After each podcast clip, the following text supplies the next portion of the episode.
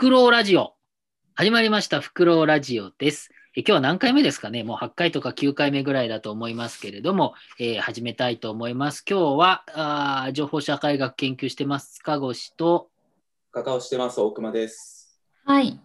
米津です。お願いします。はい、今日はこの3人でやりたいと思います。今日はですね、えっと、前々からやるやると言って、なかなかやってなかった、あの、宮沢賢治の思想について、まあ、ゆっくり話をしようということで、いつもはね、ちょっと分かりやすさとか、時間も短くっていうことだったんですけども、今日はね、もうとにかくこういうのはゆっくりやろうぜと、話したいことを話すまま えー、やろうということで、えー細かくね、議論したいと思うんですけれども、まあ、そもそも宮沢賢治研究会っていうところが、えー、初めになってるわけですけれども、そこでね、えー、今日参加している米次さんは、まあ、宮沢賢治の水溶性っていうのを論文にしていて、あの卒論でね、で水溶性って言葉は、まあ、あの米次さんが作っている言葉なので、まあ、もうちょっとねあの、その前提になるような話をしたいと思うんですけれども、じゃあ、米次さんにバトンタッチ。はい、そうですね、そうそう、その宮沢賢治の水溶性みたいな話をしますっていうような、あの、テーマアップを何度かこのラジオの中でもしていただいてたかと思うんですけど、その、まあ、この水溶性っていう言葉が、まあ、もはやそう記憶定かでないんですけど、多分私が自分でこの言葉を、水溶性っていう言葉を宮沢賢治に選んでつけたんですね。あの、宮沢賢治をメインにその学生時代に論文を書いたので、その時のタイトルに。あれで、水に溶けるだよね。水に溶ける。あ、そうです、そうです。水溶性。はい、はい。で、まあ、もともとこう水が好きなんですね。あの、モチーフとしてっていうか、あるいは身体感覚として。で、あの、まあ、これそんなにわからない話でもないと思うんですけど、その多分多くの人がわかる感覚なんじゃないかなとは思っていて、あの、お風呂、お湯に浸かっている感じが気持ちいいとか、海に潜るとか、こうシンプルに泳ぐのが好きとか、あとは液体がこう喉を通る感じが心地よかったりとか、あとは逆にその泳ぐのが怖かったりとか、こう水に体を浸す感じが怖いとか、こういうその水を媒介した身体感覚は、その、ああると思っていて、なんていうんですかね、溶けるっていうか、溶け出す一体化するみたいな。この感覚が、まあ、すごく良くて、私はこう惹かれているいるんですと。で、そこに宮沢賢治の、あの、初めて、シャッと修羅を読んだ時に、もうなんか、すごく世界が広がって、私の。っていうか、なんだろう、その共感してしまって、この作品なんだと。この人どんな世界を見てたんだろうっていうところで、まあ、宮沢賢治はもともとね、有名なので知ってはいたんですけれども、まあ、作品をいろいろ読んでいったというところがそれは分かんないですけど、え水に入っていくと、こう、うん、まあ、水溶性溶けるっていうぐらいだから、感覚で言うと自分が溶けていくっていうか、自分がなくなるっていう感じなのそれともなんか自分が全ての、まあまあ、本当分かりやすく言うとね、本当分かりやすくあの、お母さんの子宮っていうさ、その、用水に包まれるみたいな、よく比喩で言われるけれども、そういう感じなのかな。多分、多分そうなんだと思うんです自分がなくなるっていう感じなのかな。そうですね。自分がこう、すべての一つになるというかね、うん。うん。その感覚が好きなんだと思うんですね。うん。結構、ね、危ないっていうか。あ、ごめんね。若干時間差があるんだよね、これ。ん？あ、そうですね、声が。うん、米津のところとね。結構ね10、10年前ぐらいだけど、20代の最初の方から5年ぐらいやってたのかな、スイミングインストラクターやってて、ああ、そうだね。ほぼ毎日水に浸かりっぱなしの生活を送ってた時期があったけど、やっぱ結構ね、水に入る時のその感覚として、まあ、具体的にそういう言葉では言わないけど、やっぱなんか水に入ると懐かしさを感じるみたいなさ、うんうん、一見、なんていうのかな、水に入った時の感想としては、奇妙なそういう感想かもしれないんだけどなんかそういう類の話ってね結構そのインストラクターやってる期間中の中でも、まあ、ちょこちょここう形は違えどそういう系の話とかってなんかしてたこともあって、まあ俺自身も水の中入るのすごい、ああ、なんかいいな、みたいな感じで、ね、いい感じで。僕も、僕も水泳部だったよ。だから、水泳部だったそうなんですか中。学校の時水泳部だった。まあ、割と水泳好きだったし、遠泳とかよくやってたし、あと、まあ本当引きな例だけど、ずっとシャワーを、あの家でシャワーばっかりだったけど、ちょっとうん。体をこうストレッチしたりとかね、ちょっと肩壊したりとかして、え今年はちょっと体良くするっていう時に、そこの先生に言われて、ちゃんとお風呂入った方がいいよって感じで言われて、ちゃんと毎回お風呂に浸かるようにしているんで、週にもう本当、シャワー1回あるかないかぐらいで、大体風呂に浸かるようにすると、やっぱ気持ちいいなっていうのは感じますよね。うんなんかね、自分の中のペースメーカー的な役割をその時とかは、うん、水に浸かることでなんかなってたし、リセットする感覚みたいなのがね、やっぱなんかあうんる。地元の親友と会うと必ず銭湯に行くんだけど、うん、今年はなかなか行けなかったけど、銭湯行くと大体、なんか昔を思い出したりするんだよね。使って上を向いてる時ってね。わかる。で、セットに入ると話が弾んだりするよ、結構。うん、そういう あ水のー中でね、こう。あるかも。だかららだから話が すごい続いやでも々水に浸かるっていう行為さ、やっぱりさ、古代ローマと我々日本とかぐらいしかあんまりないっていうじゃん。お風呂なんかはね、だけど、その、こう自然に打ち勝つみたいな形で水を御するっていう言い方あるけど、でもどちらかというと、こうどうなんだろうね、東アジアっていうか日本、島国だから、水をこうなんとかうまくこう共存していく道を探していたんだとは思うんだけれどいや、でもそうです。だからその、まあ、水に溶ける感じってやっぱりそのノスタルジーだったりとか、まあ、そういう全員とか、まあ、い母体回帰とかいろんな概念に接続すると思っていて、そもそもはそういう概念的なところを、まあ、あの勉強ししたりだとか学ぶのが好きなんですけど、そうだ、だあの、ごめん、うん。キリスト教だってさ、あれじゃない？もっと、なんか、あのーね、水の中に一回浸かるみたいな、こう、儀式がバプテスマ。だよね。えーだから、そういったものにこう、浸かるっていう感覚は、もし、古今東西どこにでもあるっていう,、ふうには言えるかもしれないですうね。ん、いやそれでそう、もう春と修羅は何がびっくりしたかって、もうその世界が、作品の世界がこう水を通して見られている感じだったからなんですそう。なんだ。じゃあちょっとそれで俺、よそれだったら読めるかな、春といや、そう、もう空気が水っていうか、こう世界が水の中に沈んでる感じ。なんか沈んでるっていうとちょっと暗い感じがするので嫌ですけど、なんかまあ水の中に浮いてるっていうか、もう空気が水。で、だからこう、そう。すら青かったりとか揺れたりとか光が明滅したりとかするんですよねその世界の中で。あれ、水って面白くて、ほんなんだっけ、昔、チコちゃんで見たけど、ほんのちょびっと本当は青があるんだけど、あの少ない量だけ真っ白くしかなんなくて、で大量、プールとか大量に水が入ると、なんか光の感覚で少し水色になってくるっていうのがありますよね屈折でなんとかかんとかちょっとよくわかんないですけど。でも、わかんない。僕、春と修羅って、ね、その宮沢賢治の真実、今野さんの本を読んでると、結局、あれってほら、えっと、自分がその同性愛的な思考を持っている、おそらくだけどね、おそらくそういうものだったりとか、あるいは自分のまうん。あ性欲みたいなものをずっと忌避しているから、うん。あのその春と修羅ってこう上は人間だけど下は動物ケンタウルスみたいな、うんその修羅の部分っていうのは その自分のどうしようもないこうまあある種汚れた格好付きの汚れた欲望みたいなものと自分とでなんか苦しんでるみたいなそういうイメージだったんだけれどもその水っていう感覚で見ると少し読み方変わるかもしれないですね。うんえなので本当にすごいなと思っていてこのどの表現が水かとか、まあ、その世界観に浸りたいんですよいろいろ紹介させていただいてただ共感するだけの時間を過ごしたいんですよね。あなんかちょっと話変わるんですけどその斉藤晴道さんっていう写真家さんがいらっしゃってうんその方があの春と修羅を写訳してるあの写真で翻訳するっていうあのコンセプトの写真集っていうかまあその春と修羅を出していてまあその世界もすごく青かったりとか光が揺らめいてたりとかもするんですよね。私実際その本を持ってあの会いに行って筆談をあその斉藤さんという写真家さんはろうの方なのでうん。耳が聞こえなくて。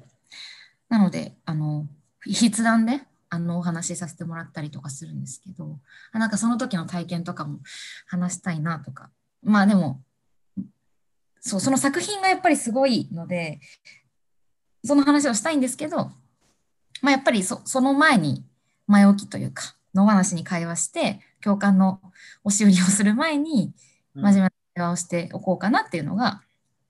まあ今日で。やっぱその前置きが大事だと思うんですよね。なんか言葉は。全然共感の押し売りしてくれて全然大丈夫だけどね。そう言葉が一義じゃないからいろんな世界をその後ろに抱えているから、うん、なんかまあすごく難しくてあのなんか安心したフィールドの中で喋りたいなっていう。やっぱその私は作品ばっかりを読んでいたので宮沢賢治の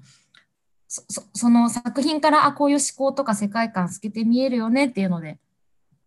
楽しかったんですけど。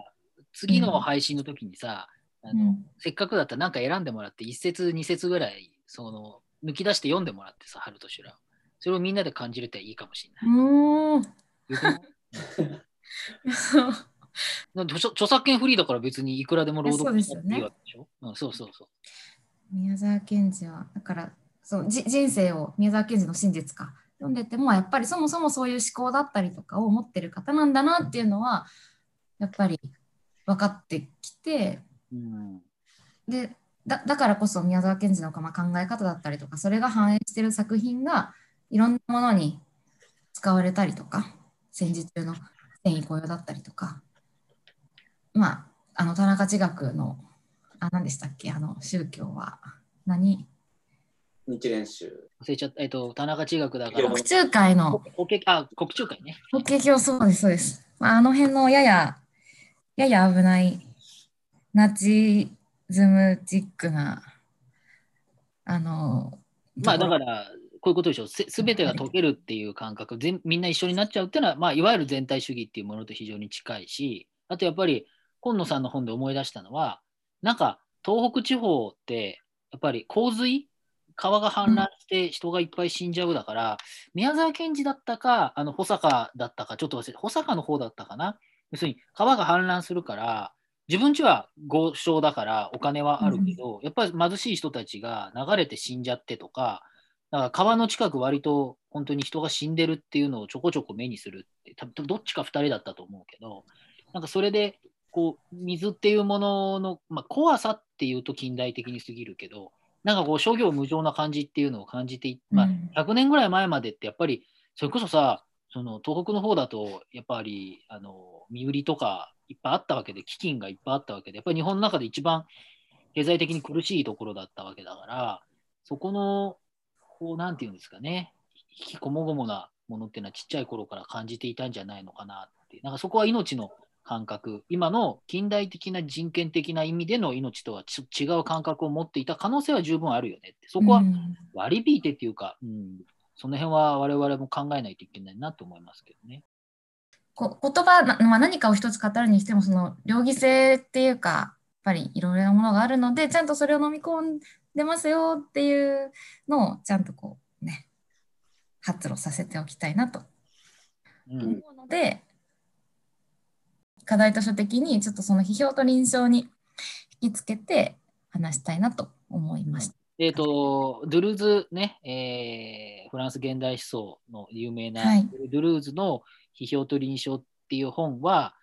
そのこの宮沢賢治の感覚と非常に近い、まあ、ネリさんが解釈しているところの水溶性とかっていうのとかなり近いという話だと思うんですけど、僕はね、うん、ちょっと読んでない、まあ、意図的にちょっと読まないでおこうと思ったのもあるんですけど、どういう感じの話なんですかね？近い、近いというか、あの、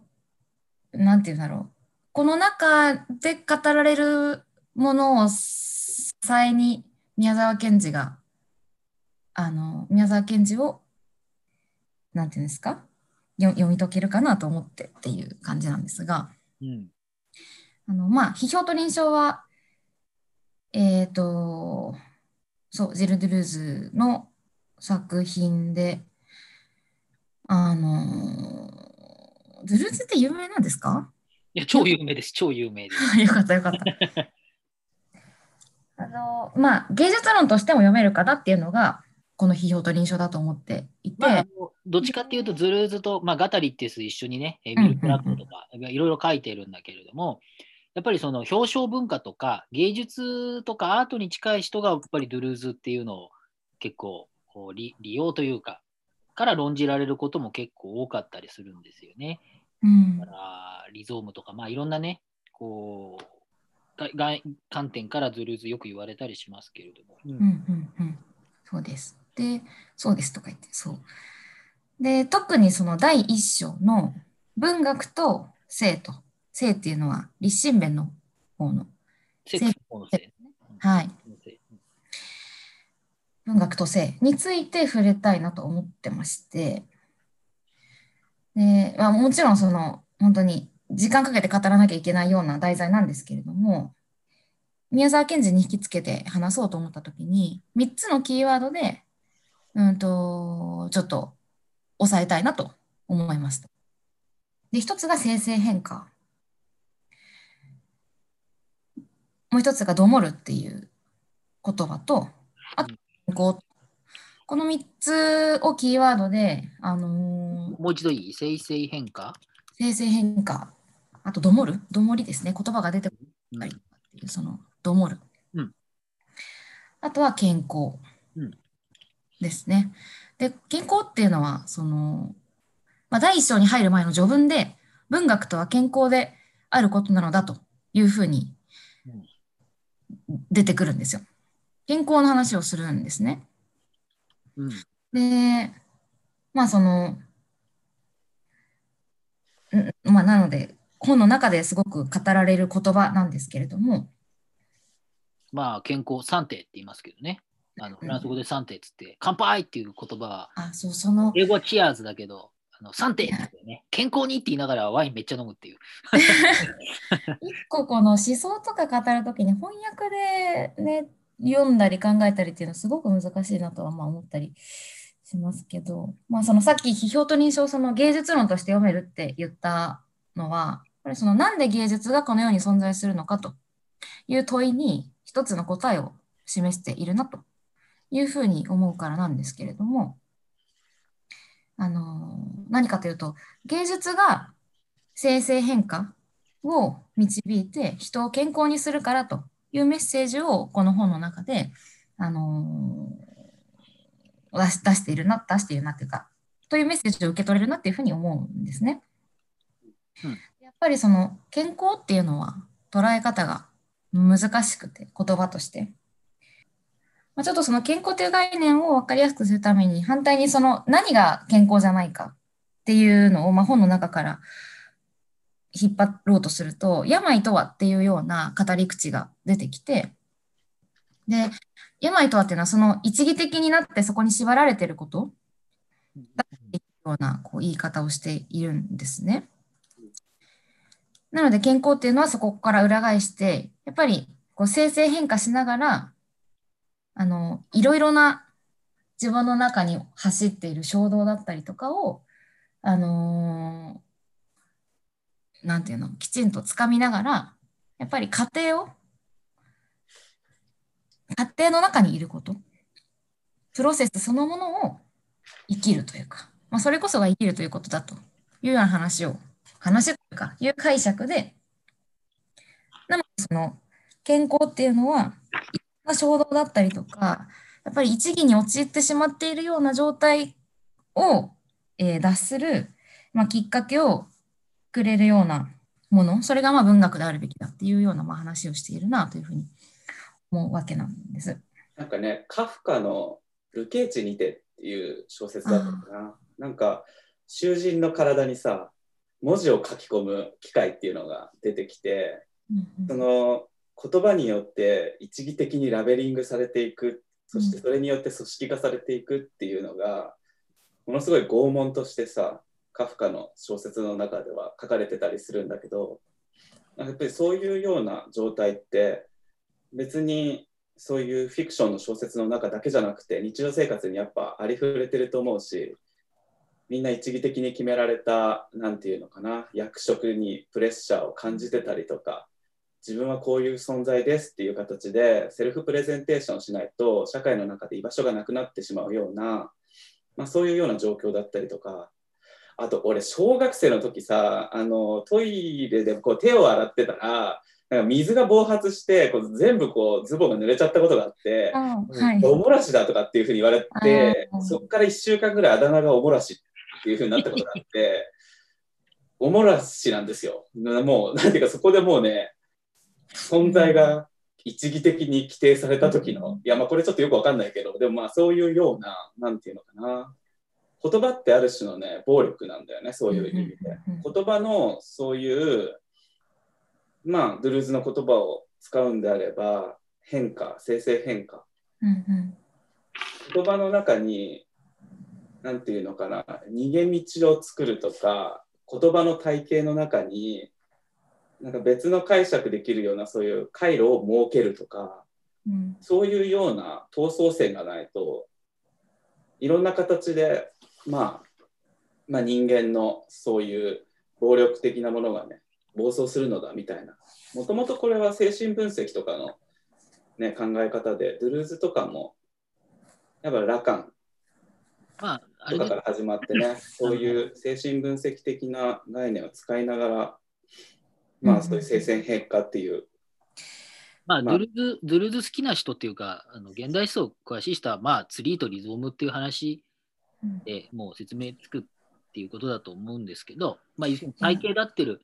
まあ、ツリーって体系だったこうね、はい。えーこう順番通りにっていうものがあるんだけど、リゾームっていうのはそそういうものではなくて、もっと、もっとも、もなんていうのかな、バラバラにっていうか、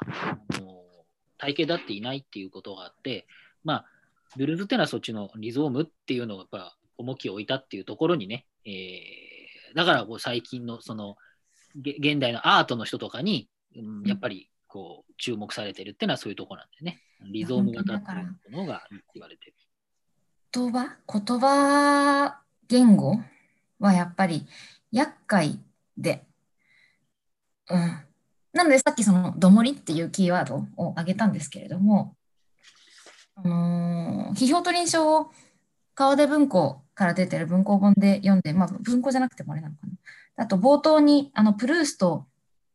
の引用があって、美しい書物はどれも一種の外国語で書かれているっていうのを引いてあるんですよね。やっぱりその母国語で書かれた外国であるっていう、外国語であるっていう外国語で、なので、あの、偉大な作家は、それがその母国語であっても、あの、常に違法人のごとき存在である。その言葉がやっぱり分からなくなるというか、うん。そういう表現をするんだっていうことを、あの、い偉大な作家はそういう表現をするんだっていうことを、ドゥルーズが本の中で語っていたりもして、やっぱりその言語をどもらせる。やっぱりこれをどうやって説明できるんだろうっていう、やっぱり言葉が、言葉？言語？をどもらせるっていうことが、おまあ、ある種生成変化を促しているようなことでもあって、だから、なんていうんですかね、その一義的な言語、やっぱり言葉で思考するので、その言語を捉え直すっていうことが、まあ、健康を導くんだっていう話ですよねと。俺なりにさ、ちょっとだけパラフレーズするけどさ、これの話の前提にはさ、やっぱりドゥルーズってあの基本的には、まあ、ドゥルーズと同時代のね、哲学者のデリダとかもそうだけど、やっぱりね、話し言葉より書き言葉の方を大切にしようっていう、ものすごい大雑把に言えば、そういうような、まあ、思想のこう流れっていうのが前提にあるんだよね。うん。でここで言う話し言葉より書き言葉って言った時の書き言葉の意味っていうのはあのねドゥルーズとかデリダの解釈に従えば周りの人を意識してない言葉っていうような意味なんだよ、ね、話うん。なんかそれまではさ音声中心中心音声中心主義とかっていうような言葉で言われるように基本的に話し言葉っていうものが一番偉くてうん。で二次的なものとして書き言葉があるっていうようなやっぱ流れだったんだけどうん。そんなこと言われちゃったらさ結構コミュ力低い人とかはたまったもんじゃなくてうん。で書き言葉ってさもちろん普通にそれまで考えられてたものとしてはまあまあ、時間とか空間を隔てたところにこう意味が伝わることのできる、まあ、便利な道具みたいな感じだったんだけどでも書き言葉ってよくよく考えたら、ね、一人で日記書く時みたいに自分のためだけにあるような言葉としても考えることってできるよねみたいな。でとね、当時その精神病とかの、ね、患者さんの中で自分だけの言葉を使って自分だけの文字を使ってで自分の精神を健康に保つみたいなことをやってた人もいるしそういう人に伝えるっていうようなのが前提としてある言葉話し言葉よりも自分のためだけに存在してる書き言葉みたいなものも大切にしようぜみたいなものすごいあの簡単にまとめてはいるけどやっぱそういう前提っていうのがやっぱりあるっていうことなんだよね。なんか他の人になんか伝わらなくたっていいじゃんみたいな。自分で自分を納得できる言葉があればいいじゃんみたいな。あとはそこから少し発展させて、まあ、恋愛関係においてさ2人だけのその男女の関係とか、まあ、それは同性の関係でもいいんだけどものすごい密な関係になった時にさ2人だけの合言葉が生まれたりとかあるいはその2人だけのその言葉のやり取りの中でね一方は大事だと思ってなかったような言葉が他方にとってはすごい大事な言葉であると。でそういう相互交流の中で言葉の重要度がこう変化していくとかその人がそれまで思っていた言葉の定義っていうものが脱構築されていくとか。だからそういう何て言うのかな周りの人にこう伝わるような言葉っていうような万人に通じるような言葉っていうよりはクローズドな関係の中で、ま、成立するような言葉っていうものをどういうふうに捉えようかっていうようなそういう試みがあったっていうふうに考えていいと思うんだよ。だからそれを、まあ、ある種外国語っていうふうに言うこともできるし、ね、どもりっていうのもさやっぱりその周りに対して開かれるっていうことをさある種拒否るようなそういう流れの中で出てくるものだしでもそういうような、うん、ある種外部を意識しないような言葉の中に、まあ、一種の本質みたいなものがあるんじゃないかとかねそういう、まあ、前提っていうのがあるっていうのは一つ挟むと分かりやすいかもしれないね。まあ、どもりとかそういう外国語とか、まあ、生成変化とかっていうような言葉。分かったけど、さらに問題が複雑になった気もするが、しかし、いやでも、いや今の本当に補足、補足というか、いただいた説明を踏まえて、踏まえてっていうか、一個その文学によって、ちゃんとその言語を外国語たらしめることで生成変化に達することだと。これがその、まあ、書く目的だったりとか、作品が存在する意義だったりとか、なんだっていうふうに受け止めたときに、まあ、だからそう、ケンジの作品もそうやって受け止めてほしいっていうことですね。まあ、ケンジの言葉はさ、あの、なんだっけ、春と修羅とかもそうだけどさ、うん、別に人に向けて書いたものじゃないって明確にケンジが言ってるんだよね。自分のためにやったものだって、これは別に詩でも何でもなくて、ただのスケッチなんだ。書き殴った自分のためだけの言葉なんだって。そして読むと確かにわからん言葉いっぱい出てくるし、なんていうか、まあ、外国語だよね。で、なんかまさにどもってるような感じの表現とかもいっぱいあるじゃん。文章がなんか乱れてるな、みたいな感じの。でも不思議なことに、そこに米津とか、まあ俺もそうだけど、なんか一種の開放感感じるっていうのは、とっても不思議なことだよね。それは。なんかそこら辺を解釈するときに、その、まあ今言ったね、ドゥルーズの批評と臨床とかっていうのは結構、まあ、的を得た、的を得たとかっていうとあれだけど、まあ、分かりやすいような解釈ツールとしてはあるとも思うし。そうですね。うん、そうですね。ちょっと一個聞いていいですか？生成変化という点でちょっと聞きたいのは、えっ、ー、と、こう、変化をずっとしていくことを肯定しているっていうのはよくわかると思うんですよ。まあ、どもったりとか、その、いわゆる今まであったものとは全然違う関係を作っていくっていうことだと思うんですけど、でも生成変化をしていくと、その変化はずっとただ変化し続けるものになるんですかね。その、その、なんていうのかな、こう一本の水源があって、それがこう、わ分かれていくわけじゃないですか。なんか多摩川とか大きいのが利根川、なんかちっちゃいのに分かれていくわけ。神田川とかも分かれていく。で、それがただずっと100本に1000本に1万本にって分かれていくのか、僕の水のイメージって、ていうか最終的には循環じゃないですか。地球っていう中で循環するか、どっかにくるって戻っていくっていう、生成ルテンの方だと思うんですけど、こう、いわゆるその水溶性とその全一性って、その分かれていくけど、でも一つになってるっていう感覚だと、多分こう、分かれながらも最後一つのところにドッキングするんだと思うんですよ。その点ってこう、今の2人の話の中からだとどういうふうに、僕なんかどっちかってそっちで考えちゃう方だから、どうどういうふうに捉えればいいのかなって話聞いてて思ったんですよね。なんか今のを聞いて思うのは、まず一個その生成変化と水溶性の感覚を結びつけるのはちょっと難しい、難しいっていうか、ちょっと今スムーズに接続してないなと思っていて、私の中で。うん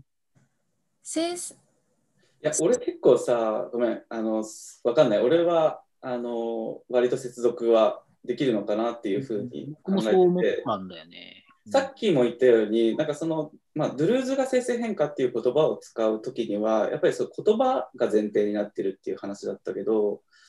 うーん、あのさ、人間のこうコミュニケーションってさ、基本的には、うーん、身体的な接触以外はほとんど言葉を媒介にするっていうふうに言って、あの、は いいいと思うんだけど、その言葉の、そのなんていうのかな、やり取りっていうか、それを、な例えば、検事とかだったらさ、その言葉を液体として捉えてるっていうふうに言ってもいいのかな。ちょっとごめんね、難しいな、なんて言ったらいいんだろう。その媒介物として、なんていうか、やっぱり言葉を捉えたときに、うんなんかよりこう流動的な言葉と、より流動的ではない言葉とっていう風なものがあって、流動的な言葉っていうものに、検事は例えば詩だったりとか、ね、そういうものを当てはめてる。流動的ではないものっていうところに、例えば散文とかを当てはめてるっていうふうに多分考えていいと思うんだよね。うんで、詩っていうのはある種多義的で解釈可能性が、まあ、とても広くあり、うん対して散文っていうのはさ、一義的でうん解釈可能性っていうのが基本的にはないっていうさ。だから人間と人間がこうコミュニケーションを取るときにこうメディウムになる言葉っていうものの性質をまあ液体として水として考えるのか、それともある種不透明なものとしてまあ何か間にね手段としての言葉があるっていうふうに考えるのかとか。そういうような流れで考えれば散文は手段ってこと？まあ散文はある種の手段ですよね。あれは、えっと、小説とかその物語は？が、ブルーズが言うような文学っていうものは、まあ、やっぱりそういう不健康な散文的な誰でも扱える言葉っていうよりは健康的な多義性のある、まあ、解釈可能性に開かれた言葉を扱うものがやはり文学であるっていう。なんかそういう意味で文学は外国語でいいのだと。万人に伝わる必要なんてないのだっていうようななんかそういう文脈で考えられるのかなっていうふうにはまあ思うんだけど。いや、あの、そう、わ、私の中でも、その、わ、分かってるんですよ。分かってるというか、感覚的にその水溶性とその生成変化が全然違うものだというふうに思ってるわけでもなく、こう、その、言葉が見つけられてないんですよね。どう、私はこう思ってるよってどうやって説明したらいいんだろうっていう、そんな感じなので、今のその、山さんの話も、全く違和感なく、ふむふむなんですけど、でああともう一個、そのさっき塚越さんがおっしゃられてた川がどんどん分かれていってみたいな。話、それもあの最後はドッキングするっていうか、みんながもともとは一個だったっていう感覚をずっと忘れてないっていうことだと思ってて、なので、それが最後にドッキングするとかは、ああ、く狂って回るっていうよりかは、その最初と終わりというか、こう期限に必ず戻れるみたいな、そういうことなんかな？っていうかそう、みんな戻りたいんじゃないですか？っていう。でも戻れ、わかんない。そこはもうわかんないんですけど、あの、フーコーが、えー、1968年、9年かな、えっと、外の思考っていう論文を書いていて、でそれは僕はすごい好きな論文なんだけど、まあとっても難しい論文で、わかりやすすでも、その、簡単に言うと、自分の思ってることは伝わらないって必ず言うんですよ。で、その、私がこう胸に秘めて喋ろうとするけど、喋った瞬間に、あの、自分の100%の気持ちを相手に伝えられないわけですよね。その、それを必ず、まあ、ざっと説以下とかっていうふうにフーコーは言ったりするんだけど、その僕が思ってることは全て伝わらないっていうことを前提にこの社会はできている。で、それがまあ外の思考だからその限界なんだけど、その私が言ってることが100%伝わらないっていうことをこう肯定的に捉えるのか否定的に捉えるかであの感覚は変わってくる。まあそこに評価をこうどう評価するのかその人によると思うんだけれども、まあ、私たちの言葉は伝わらないことが前提にできているって話が僕は結構好きなんだけれども、フーコーっていうのはこう伝わらないことを前提に社会があのできている社会構築主義的な話をしたりもするけれども一方ではあの自分の言葉が絶対伝わらないけどパロールとしてこう思ったことをあのそれでも言うっていうことを、まあ、あのパレシアっていう晩年なんかにそういうところに戻ってきてまた話をしたりするんだけれども、うん、僕はそこすごい好きなんだけれども生成変化って意味だとどうなんだろうね。こう自分の思ってることとこう相手に伝わっていくっていうことをどういうふうに捉えたらいいのかなっていうのはなんかいろいろありますね。なんか矢印がその生成変化を促す方向それが向く矢印がをなんかもうちょっとその細分化ししたいなって感じですかね。なんかあのはいはいとか。まああれなんです、まあ、前も言ってきましたけどやっぱりこれはこう外とか内とかって二項対立だったものがそのまま二項対立にならんのですよね。次のステージに行くとぐるっとまた変わって戻ってきたりするので、うん、本当それこそリゾームですよめ。めちゃくちゃ難しい。頭で理解するのは結構難しかったりするんですよね。まあ、だから言葉遊びだって言われたりもするんだけれど、現代思想がね。なんかさ、言ってることが相手に伝わったとか、何か自分の説得が相手にこう納得してもらうことができたとかっていうのと、まあ、ちょちょっと違うレイヤーで、なんていうのかな、だから生成変化は、そんな難しいと俺思ってなくて、生成変化の概念を一番、まあ、米津とは前にも少し話したことあるけど、なんか生成変化を一番分かりやすく考えることができるのは、やっぱり恋愛の時だっていうふうに思っていて、恋愛とかしてると、例えば好きな人の言ってることだと、もうすでに知っているようなことでもハッとさせられるとかさ。あと好きな人にこう勧められた歌の歌詞だと自分がそれまで嫌いだった歌なのになんかこう好きになってきちゃうとか伝わる伝わらないとかっていうよりはなんでもともとのものがもともと持ってたその言葉がなんか内側からハッキングされていくみたいな、まあ、内側か外側かはそれこそ知らないんだけど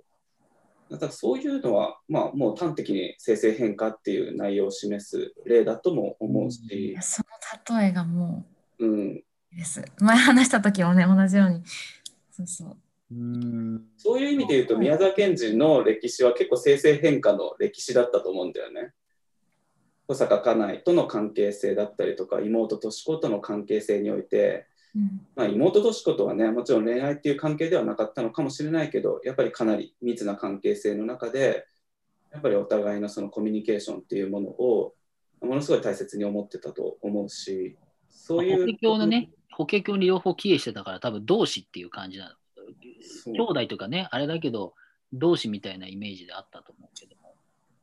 そうねうんなんかねそういう中でやっぱりすごいさやっぱりいいなんか文学作品とか読んだりとかものすごい魅力的な詩の作品をこう読むとやっぱりこう恋愛の恋愛してる時に近いようなやっぱ胸のこう熱くなるようなさ感じだったりとか、もうただのやっぱね文字だけ見ればさ知ってるような文字とかっていうのを頭の中に入れているっていうそういう作業なんだけどでもやっぱり知っている言葉なのにあこういう解釈があるのかとかこういう使い方があるのかとかやっぱそういうような流れでの話だしまあそういうプロセス全体を、まあ、ある種の生成変化っていうふうに言ってもいいとは思うし、うん、思います。塚越さん小説読んでくださいよ。小説を。って 言ってたけど、この間のラジオ。今の話もまあ言語情報としてはよく理解できるし、別に経験も。言語情報としてはね。まあでもほら、恋愛も権力関係で僕捉える部側面もあるから、え ー権力関係で捉えないでよ。あの楽しくやっているつもりが、実はそれは権力関係的に捉えたらとかっていうふうに、まあ、フーコーだからね、フーカルディアンとしては権力関係としての人間関係捉えたりとか、あと言葉の、えっと、多義性はやっぱり社会システム論で見ると、それは多義的に広がっていくっていうことがあって、あなんか硬い硬い硬い。流動性が、もう少し流動性が。価値と規範で多分内容が分かれるんだろうなと思うんだけど、でも、うん、ゆすごくあれだけどね、宮沢賢治がどういうふうに、この、たえー、と水溶性、えーせ生成変化っていうのを考えていたのかは、えごめんね、あとさ、ごめん、あの、全然別の角度から言うとさ、あの、ゆごめん、米津の話からまた少し離れちゃうのがあれだけど、はい。うん。この時代ってさ、やっぱ19世紀とか、また18世紀ぐらいからそうだけど、世界的に見てさ、なんていうのかな、博物学博物学とかがさ、すごい流星した時代で、その大航海時代とかを経て、なんていうのかな、ヘテロジニアスなものっていうのがさ、ものすごいこう、噴出してくる時代で、その、ヘテロジニアスものを、テロジーニアスとは何でしょう？ヘテロジニア、異物なもの、異質なものぐらいに捉えてもらえればね。ね、大航海時代を経て、そういう非キリスト教的な異質なもの、異物異物なもの、それをどういうふうにこう学問の体系の中にさ、取り込んでいこうかっていうところで、なんか従来みたいに、これはこういう感じですっていうふうに分類したりとか、図式化したりとかして、なんか理性で全部こう投与するっていうのが、これちょっと無理だなっていうふうに思われてた時代でもあるんだよね、19世紀とか特に。でそういう流れの中でさ、生物学とかっていうものも出てきて、こう異質なものと異質なものをこうつないでいるメディウム、それ自体を考察しようとかっていう中でさ、まあ、ちょっとスピリチュアルな学問とかも出てくるし、まあそういう正規論、生の木って書いて正規論みたいなのもこうすごい流行するような時代だったりとか、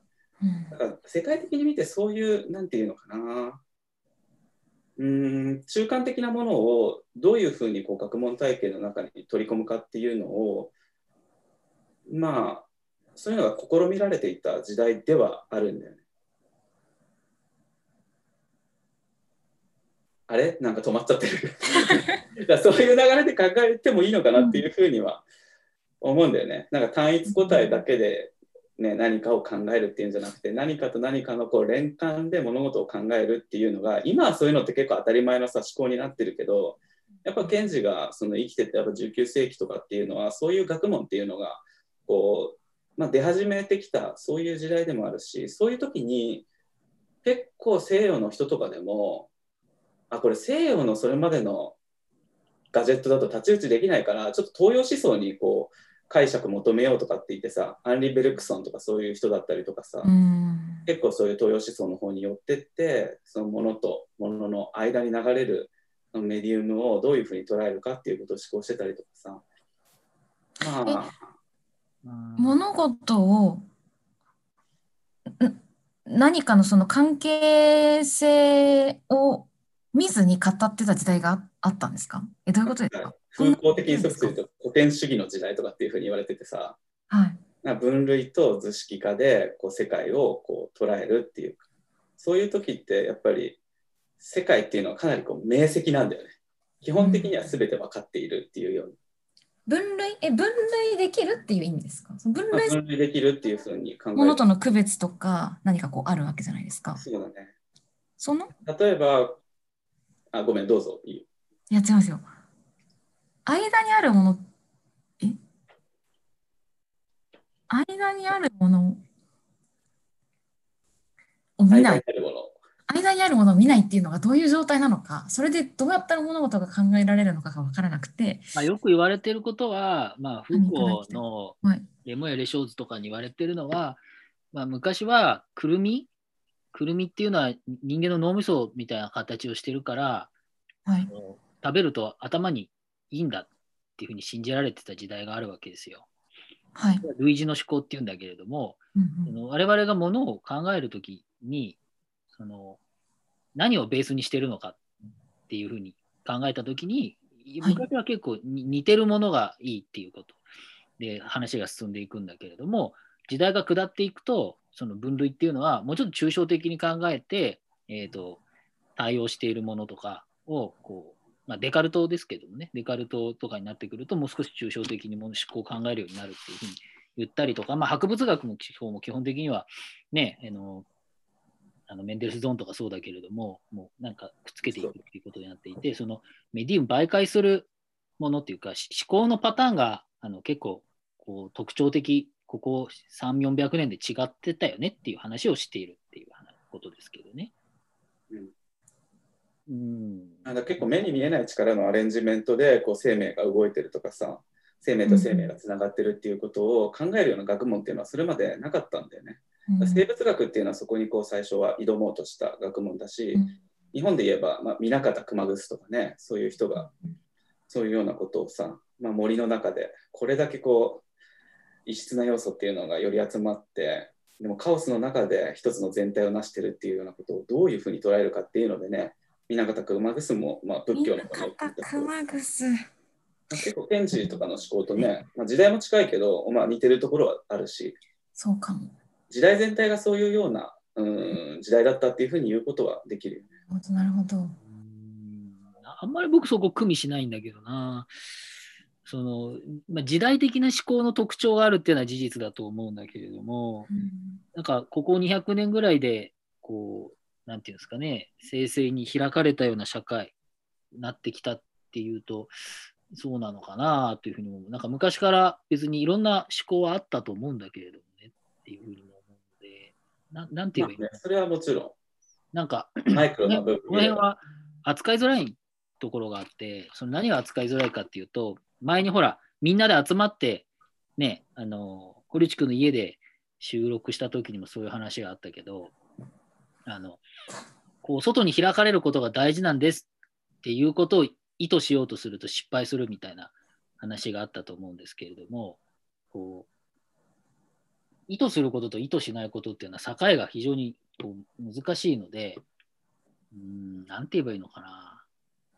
時代の潮流をこう掴むっていう明晰な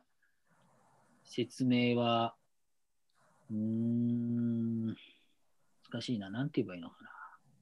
まあ、まあ、でもそんな難しく考えなくても、宮沢賢治もね、その生物学者のエルンスト・ヘッケルに、ものすごいこう思想のさ、あのそういう生物学に関する思想の大部分を追ってたりとか、あとアインシュタインを個人的にね、すごい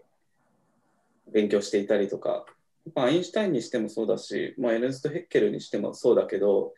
何かこう単一の個体がこうあって世界が成立しているっていうよりは単一個体の前になんか大きなこれもなんかすごい言葉で単純化しちゃうと語弊があるんだけど、だからそれはっていうものがあってそれが単一個体にこう分解されていくんだっていうような。それは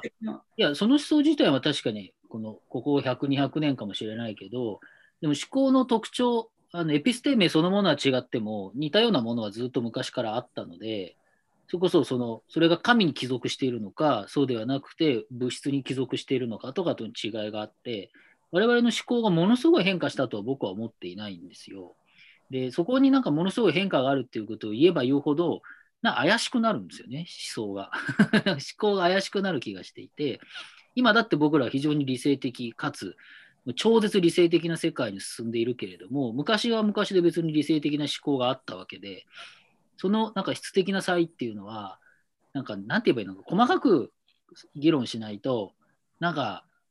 よくある、なんか、あっち系の議論っていうのになんか、近くなっちゃうのが怖いなっていうのは聞いてと思うんです。まあでも別にいいじゃない宮沢賢治が具体的にそういう思想的な潮流から影響を受けてたことは事実だから。それはもちろんそうだと思う。中で、うん、それはもちろんそうですそれはそれでいいと思うけど、別にね、まあ、マクロの話とかするといくらでも議論のうちはあるだろうけど、まあ、宮沢賢治のそういうようななんていうのまあ水溶性っていう言葉使ってもいいだろうしまあその世界観自体がなんか賢治独特の考えの中で出てきたっていうよりはいろんな物事との影響関係の中でね、まあ、できて出てきたっていう、まあ、ただそれだけ別に言いたかっただけだからそれ自体ちょっとスピリチュアルなねところもあったりはするだろうし。まあ、だからあれだよね、そのスピリチュアルな部分だったりとか、それこそ今日そんなに話に出てないけど、その水溶性、善逸性はそのナチズムに近いみたいな話を、確か卒論で、あの、ヨンジさん書いているわけで、そうですね。なんていうのかな、危ういところがあるのは事実だと思うし、危ういから魅力なわけであって、うん。ただ危ういから魅力だよね、魅力だけど危ういよねって話は、それはそれで重要なんだけども、そこからなんか得られるものっていうのを議論できるといいのかなっていう気はするんですよね。うんって感じですかね。はい。ね、なんかヨレジの話が全然できてないね。なんか途中で結構話を割ってしまって。違うんですよ。私はなんか、私が言いたいのは、あの、いいね。水曜感覚最高だけなんで、大丈夫です。それあれしようよ。次はさ、えっと、春と修羅のさ、好きな部分何個か抜いてちょっと、まあ、ろ朗読っていうか、あれしませんか？それだけの回になっちゃいますよね。もう、別にいいじゃない、それでいいじゃん。ないですから。それを、なんかあんま僕にちゃんとそれをこう感じさせてください。そ それ楽しいよね。それはそれで楽しくない？うん。とかもあるし、あとまあ研究会というか、このね、袋ラジオね、どういう方向だから、その今日は批評と臨床っていうのを扱ったけれども、なんだったら一人とか二人とかで、なんか一つの本についてずっと話したりするのも面白いかもしれないですよね。その人が今持ってる関心事をそのまま喋ってると、いつの間にかつながってくるものあるかもしれないし、それこそまあ生成変化っていう意味だったら、あんまり気にせずに、あの、なんていうの、放送禁止用語というかね、そういうなんか、法に触れるようなことじゃない限りは方言すればいいんじゃないの？そういう場所でもいいかもしれないし、うんあの、うん、まあ、それを面白がって聞いてくれる人がいればいいんじゃないのかなっていうふうに思います。そうですね。やっぱりその水曜感覚が連れてくるいろいろな作品とか、まあ、感覚が本当にたくさんあるので、まあそれを喋れたらね、嬉しいですね。うんまもう代表作が春と修羅なんですよね。あじゃあちょっと次は、春と修羅の一節を読みながらみんなでひ品評、論評なんかするっていうのは、どいうやでも、大塚君どう？これ難しいんですよ。いや春と修羅はね、なんかもう読んだ方がいいです。皆さん、ちゃんと。あのね、そうそうなんだけど。いや、じゃあこうしようよ。春と修羅も含めて、あのまあ、銀河鉄道の一節とか、まあ、あれだけど、うんなんか、そその好きなの、大熊君とかなんか好きなのあるでしょ？うん。なんかほら、あれあるじゃん。私という存在は、ななんとか昔こういう伝に言いま。統は仮定された有機交流伝統の一つの青い証明ですみたいなね。そうそう、有機あ交流もうその一節だけで。語りがいがいっぱいありますよ。そうなの交流伝統ですよ。何それとかしか思わないんだけど。交流伝統、しかも青い照明。これで、もうだから分かる人にはものすごい分かるし、分からない人は全く分からないっていう、そういう、まあ、知ってそうなんだけど、うんこれどう説明したらいいんですかね？説明ができないから詩だからね、うん結構難しい。わーってなるのに。結構だから、ものすごいいい声で読むとか、そういうことでこう、浸透させていくみたいな。結構でも、それはそうかもね。あそれものすごいいい声で読む。そう言葉を生成変化させるんだよ。うんいや、それでも中井久夫さんとかは結構そういう、なんていうの、言葉をものすごいいい声で読むことによって、こう、相手にこう、浸透させていくことを、まあ生成変化とは言ってないけど、まあ、精神分析の治療の一つであるみたいな感じでね、手段として捉えてたり、まあいいや、それは少し余談で。もうそれは認知心理学的にはちゃんとあるんですよ。あのちょっとゆっくまあ、ありりますよね、もちろん。あの低い、男性の場合は低くてちょっとゆっくり話す。なんかな何百ワードって、1分間に何ワードってあって、そうするとあの信頼感が得られるっていうのがあって、だから結構おじさんで低くていい声の人っていうのは、なんか信頼があるっていうのは、あれはもう証明されてるやつなんで、多分政治家の声とか微妙に、えー言葉をこう、なんていうの？エンコードして低めにすると、多分信頼度が上がることはできるだろうみたいなこと言われたりしてるんです。いややりすぎるとね、ちょっとその人の声そのものは変わっちゃうからあれだけど、とかは結構ありますよ。どうも、なんていうか、ヨレジの話が、はしご外されてくれ、どんどん、俺と塚越さんによってすいません。いいんです、いいんです。でも別にいいんじゃないでも最初最初のずっとヨネさんが喋ってくれたこと、あ、そうだなとか思ったりするし。うん。まあ、これ、これ生成変化ってことでいいの？生成変化の、なんかもう、大安売りみたいになってるけど。まあ、いいんだよ。うん。いいんじゃないですか。こういう感じでね。ということで、今日ちょっと長くなりましたけどね。まあ、これはもうこのまま切らずに。やっぱり20分とかで切ろうとすると、議論が途中で熱が冷めちゃうので、長い時は長く喋った方が面白いですね。うん週に1回とかっていうことを言ってましたけど、喋れるときにずっと喋るっていうのはいいのかもしれないと思いますけどね。はい。じゃあ、とりあえず今日はこのくらいにしましょうか。はい。というわけで、はいクローラジオは今日はですね、えー収録は12月13日日曜日に収録しました。えー近日に配信されると思います。いいですかね？よろしいですかね？はい。では皆さんありがとうございました。どうもです。ありがとうございました。